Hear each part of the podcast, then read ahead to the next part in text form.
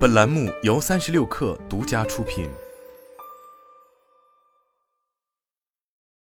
本文来自微信公众号“半导体产业纵横”。不久前发布的中国企业招聘薪酬报告展示了高技术制造业薪酬在近年来的增长。在市场引领和政策支持下，我国高技术制造业发展势头迅猛，企业多对人才的重视，让高新技术行业整体招聘薪酬迅速走高。二零二二年第四季度数据显示。管理技术等高技能岗位均是高薪职业，技术岗位中硬件开发平均薪资达到一万六千一百零七元，电子电器半导体仪器仪表平均薪资一万四千九百二十四元，电信通信技术开发及应用平均薪资为一万三千七百六十二元，均在前列。这样的数据反映了从缺薪潮开始，整个行业薪资情况，人才不足，招聘市场陷入严重供需不平衡，芯片工程师身价上涨。企业开始对此叫苦不迭。面对行业下行周期，半导体行业薪资还能否维持曾经的得体？半导体产业是一个资本与技术高度密集型产业，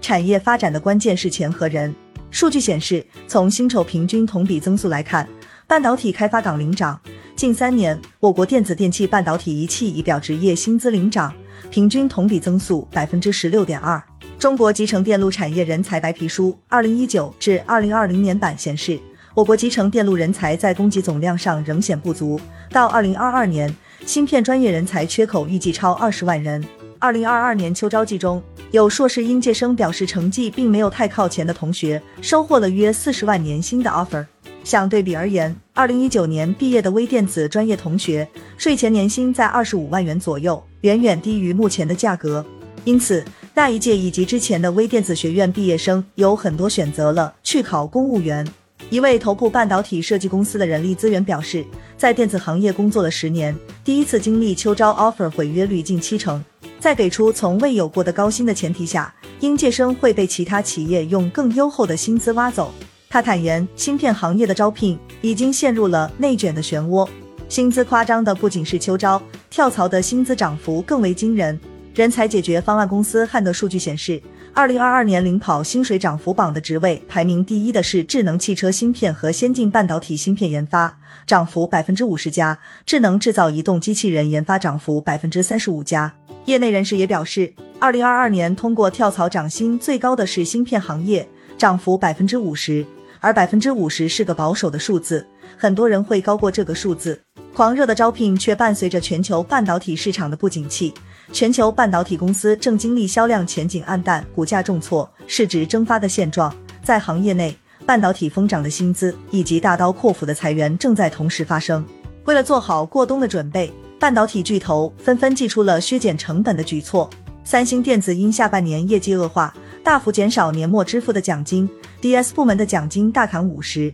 创下历史最低水平。美光科技宣布，公司将在明年裁员约四千八百人，并停发奖金。作为产业链上游代工领域的龙头，台积电释放了明确的信号。魏哲家在二零二二年第三季度的财报电话会上表示，受全球半导体需求疲软以及通胀导致的成本上升等因素带来的产能扩张计划调整影响，台积电预备将二零二二年的资本支出预期从至少四百亿美元下调至三百六十亿美元。英特尔也对外公布了削减开支计划。由于二零二二年第三季度营收较上一财年同期同比下降了百分之二十，净利润下降百分之八十五。帕特基辛格表示，英特尔将努力在二零二三年实现三十亿美元的成本削减，到二零二五年年底时，将年化成本削减和效率增益提高到八十亿美元至一百亿美元。削减招聘岗位也是常用的办法。以英伟达为例，在遭受了二零二二年第二季度营收下滑百分之十九的挑战后。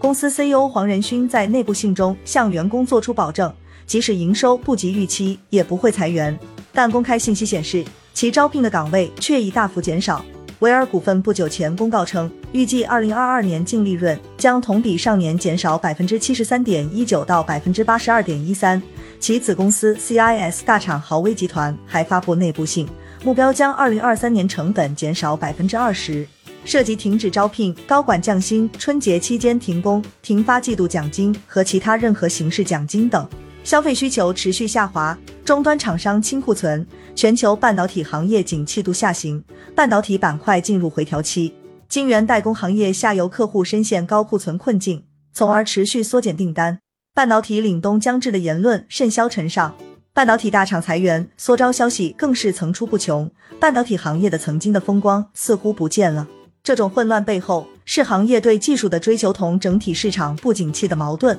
这种情况反映着不太乐观的大环境，而非半导体行业的不乐观。二零二二年六月，史上最难就业季落下帷幕。二零二二年六月十五日，国务院新闻办发布数据称，五月份十六至二十四岁年轻人的失业率达百分之十八点四，比上月上升零点二个百分点。与此同时，今年我国大学毕业生达到一千零七十六万人。要恢复真风光，还需要不景气的经济情况结束。二零二一年半导体行业产能供不应求，二零二二年却因全球经济下滑而出现短暂回落。但行业共识是从长远的周期来看，半导体产业已变成朝阳产业，波浪式创新还会继续推动整个市场发展。在终端需求持续疲软之下，库存调整往上游转移，上游半导体开始进行库存调整，修正二零二三年半导体出货量。在二零二二年，这种情况已经导致计算、储存网络和射频半导体从业者的收益大幅下滑。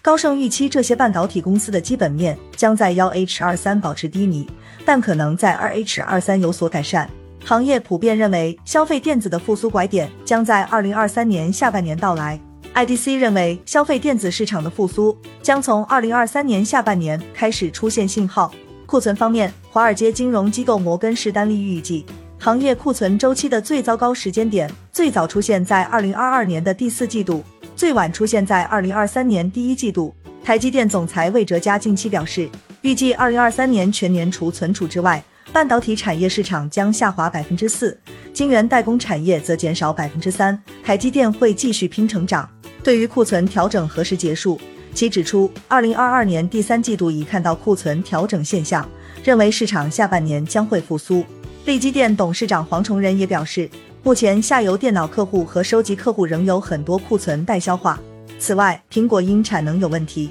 零部件去化速度缓慢，连带对半导体厂造成影响。不过，市场库存终究会消化，预期产业景气可望于第一季触底，第二季就会慢慢回温，下半年应该会不错。知名半导体分析师陆行之预估。晶圆代工厂平均产能利用率将跌落至百分之六十六，二零二二年四季度将有很多公司清除库存，有可能会陷入亏损。而下游很早进入清库存状态，车厂方面二零二三年第一季度季就会清完，半导体最晚在二零二三年第三季可基本清完库存。Realme 中国区总裁徐启在接受媒体采访时表示，Realme 自身的库存压力问题已经不存在了，预计整个手机行业将在二零二三年下半年复苏。机构方面也将复苏拐点瞄准在二零二三年下半年。IDC 分析师马里奥·莫拉莱斯在二零二二年年中的半导体市场研讨会上表示，在新的增长需求驱动下，世界半导体市场在今后十年内将翻一番，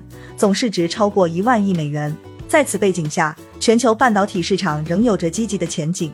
近几年来，政府、大型科技公司内部投资部门、民间资本三股力量涌入半导体产业，覆盖芯片设计、生产制造、封装测试、设备和材料等相关领域。安氏半导体大中国区资深副总裁、中国区总经理张鹏岗认为，中国半导体发展最难的是人才。半导体发展没有弯道超车，这是一条比较艰难的道路，要去追上，人才是最重要的。半导体企业发展前期需要大量持续投资，因而投资半导体产业不能抱着短期获利的心态。相对比于累计投资多年的三星、英特尔、高通等企业，国内半导体企业的投资还是少很多。好在当下各级政府的资金也很充裕，国家也愿意往前面投钱，但是最大的短板是在人才。数据表明，半导体开发岗是一个教育投资回报高的岗位。对于半导体行业来说，无论未来前景还是投资回报率都是积极的，不要让短期内的困难影响对行业的信心。上海吉塔半导体有限公司的副总经理徐燕表示：“人才是发展的第一资源，半导体行业是由人才驱动的。当投资与回报成正比，对于半导体企业来说，为人才买单不是硬撑的行为。当下的艰难只是因为在攀登。”